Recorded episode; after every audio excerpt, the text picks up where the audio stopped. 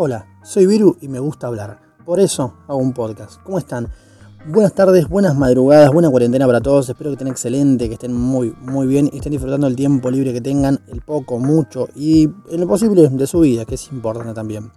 Hoy voy a comentarles algo importante que es cómo actuar ante la crisis económica personal, ante tus deudas y tus finanzas.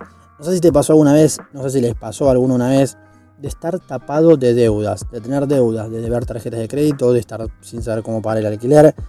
Ahora, yo estuve en ese momento, estuve en esa situación. Si bien ahora tengo deudas por pagar, están casi todas encaminadas a pagarse, pero estuve en la situación y en el momento emocional de no saber qué hacer, de decir, ¿y ahora cómo sobrevivo? ¿Cómo vivo? ¿Qué hago? Porque no me alcanza la plata, porque tengo muchas deudas, porque esto, esto, esto, esto, esto y aquello.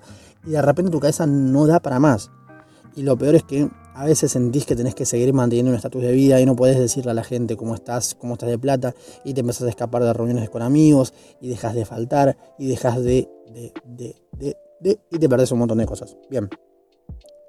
No sirve nada castigarte y decir, uy, qué pelotudo que soy, no debía haber comprado eso, comprado aquello, podría haberme evitado, porque uso la tarjeta.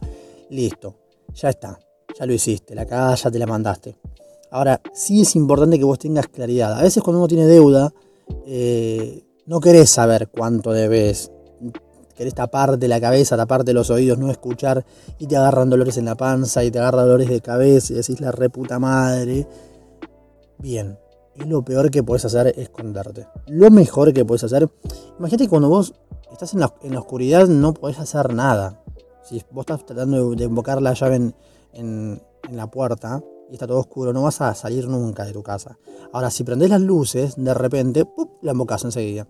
Entonces, primordial, primer punto es, prende las luces de tu economía, de tus finanzas. ¿Cómo es esto? Bueno, esclarece bien cuánto debes, a quién debes y desde cuándo debes o en qué gastaste. Por ejemplo, agarra una hoja y ya sé, para ya sé que, es difícil, que decís, ay no, pero hay a haber un número gigante y me voy a deprimir más y qué sé yo. Bien, no importa, hacelo.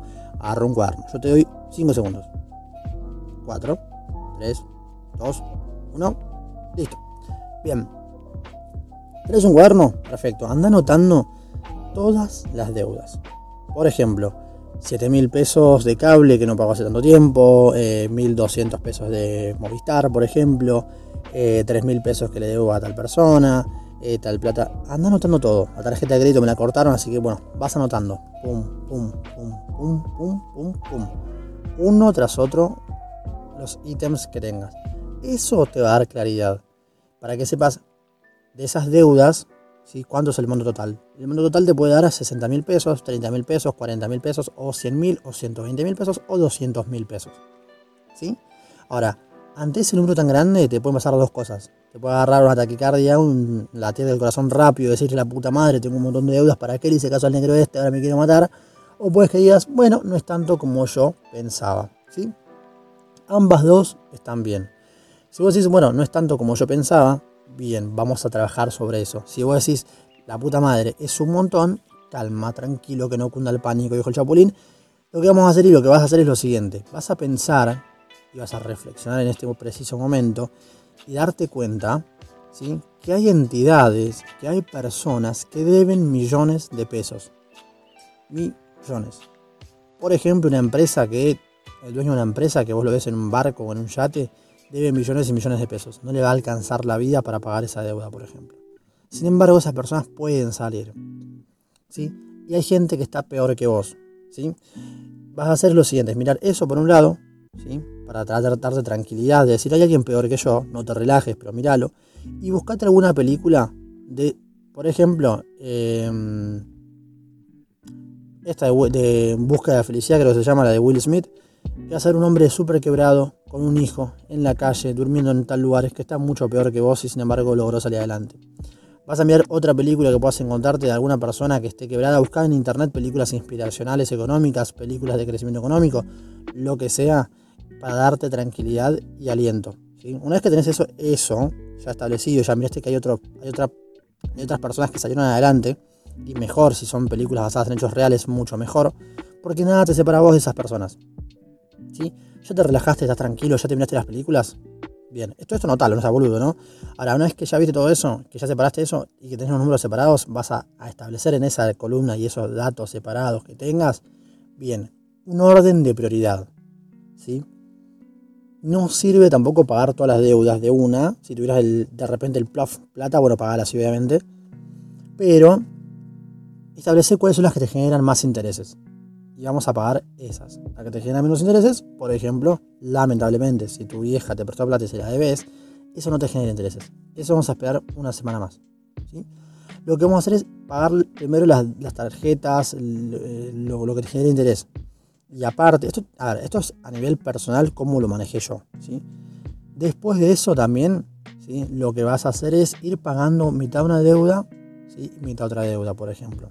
¿sí? cómo zafé yo. ¿Por qué digo mitad una deuda? O ir juntando. No sirve que pagues la tarjeta al mínimo, por ejemplo. Eso no es pagar una deuda, eso es volverte loco. Pagá. Si puedes pagar la tarjeta de, toque, pagala. Pero cuando vos trabajás y trabajás de forma independiente, y a veces sentís como que trabajás para pagar deudas. Y eso no está bueno. Separate una parte para vos, pagate un poco y pagala al resto.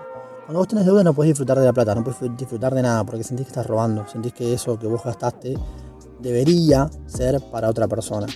Entonces pasa un poco de que te agarra esa culpa y no puedes disfrutar de absolutamente nada y te duele la panza, te duele la cabeza, te agarran temblores, palpitaciones y es como funciona el cerebro obviamente. Bien, segundo paso obviamente es congelar la tarjeta de crédito o cortala. ¿Sí? Deja de usarla por un tiempo. Las tarjetas de crédito no son malas, son una herramienta espectacular, pero el problema está cuando vos no las sabes usar porque nadie te enseña a usarlas en ningún lado. Si una tarjeta de crédito es usada para contraer una deuda buena, está perfecto. Si es usada para contraer una deuda mala, estás en el horno. No te compras un celular ni nada por el estilo. Bien, ¿sirve deshacerte de bienes materiales para pagar las deudas? Sí, porque vos te deshaces de una guitarra, de un celular y te compras uno más chiquito y pagas las deudas, te vas, a sentir una paz, tranquilidad que es increíble. ¿sí? Y te va a dejar tranquilo. Eso te va a dar la, la pauta de que vas a estar por buen camino también vas a tener que bajar tu calidad de vida por un tiempo. La única forma de generar un ahorro y de estabilizarte económicamente es bajar tu costo de vida y subir tus ingresos. Es decir, buscar otra fuente de dinero alternativa, empezar a vender cosas. De hecho, la mejor forma de usar una tarjeta de crédito es usarla para, para financiar tu negocio también. Empezar a vender lo que sea para salir de ese quilombo. Ahora, eso para mí es el primer paso. Si el sueldo no te alcanza, bueno, tenés que achicarte. No tengas miedo de pedir ayuda, no tengas miedo de, si estás muy enquilombado, de decir, mami, estoy hasta la happy de, deudas, me vuelvo a tu casa por unos meses y después vuelvo a mi casa. O después busco un departamento nuevo. Ya sé que es re difícil lo que estoy diciendo, porque también te pegan el orgullo, te pegan el ego, pero hacelo. Y si te volvés a equivocar, hacelo de vuelta. A un momento vas a aprender, despreocupate. Pero hacelo porque es necesario que hagas eso a tener tranquilidad, porque no justifica que vos mantengas, mantener un estatus no justifica que vos dejes de mantener tu salud. A veces queremos mantener un estatus de yo vivo en un departamento, vivo solo, tengo 28 años, tengo 29 años, pero tus deudas y tu, economía es un desastre, entonces tu salud se empieza a deteriorar, te puede agarrar un cáncer inclusive. Entonces, lo que vamos a hacer es, vas a bajar tu calidad de vida, volverás con mamá, reducirás gastos, eh, gastos fijos, Bien, los reducimos, no te preocupate, no pasa nada. Pero vas a volver a, tu, a lo de tu vieja y después volverás a vivir eh, tranquila. Volverás a vivir tranquilamente en tu departamento, te armarás de vuelta. Fundamental que bajes tus gastos fijos. Es decir, tenés internet en tu casa, dalo de baja. Tenés un paquete limitado del celular, dalo de baja. Por un tiempo achicate lo más que puedas. Es suprimir los gastos fijos y los variables también, obviamente pero los fijos son los que más te tienen atado. ¿sí? Estos fueron algunos tips que me salieron a mí. ¿sí? Después vamos a ir más, eh, profundizar un poquito más eh, de cómo salir en, general. Pero fueron tips que a mí me funcionaron, así que espero que a vos también te funcionen. Mi nombre es Virus Peche, este fue un podcast más de Virus Peche. Espero que estés muy bien, excelentemente bien, que tengas una jornada excelente si estás en deuda, que salga de las deudas. Recordá, me puedes encontrar en todas mis redes sociales como Virus Peche y no seas pelotudo porque nadie quiere ser un pelotudo. Chao, chao.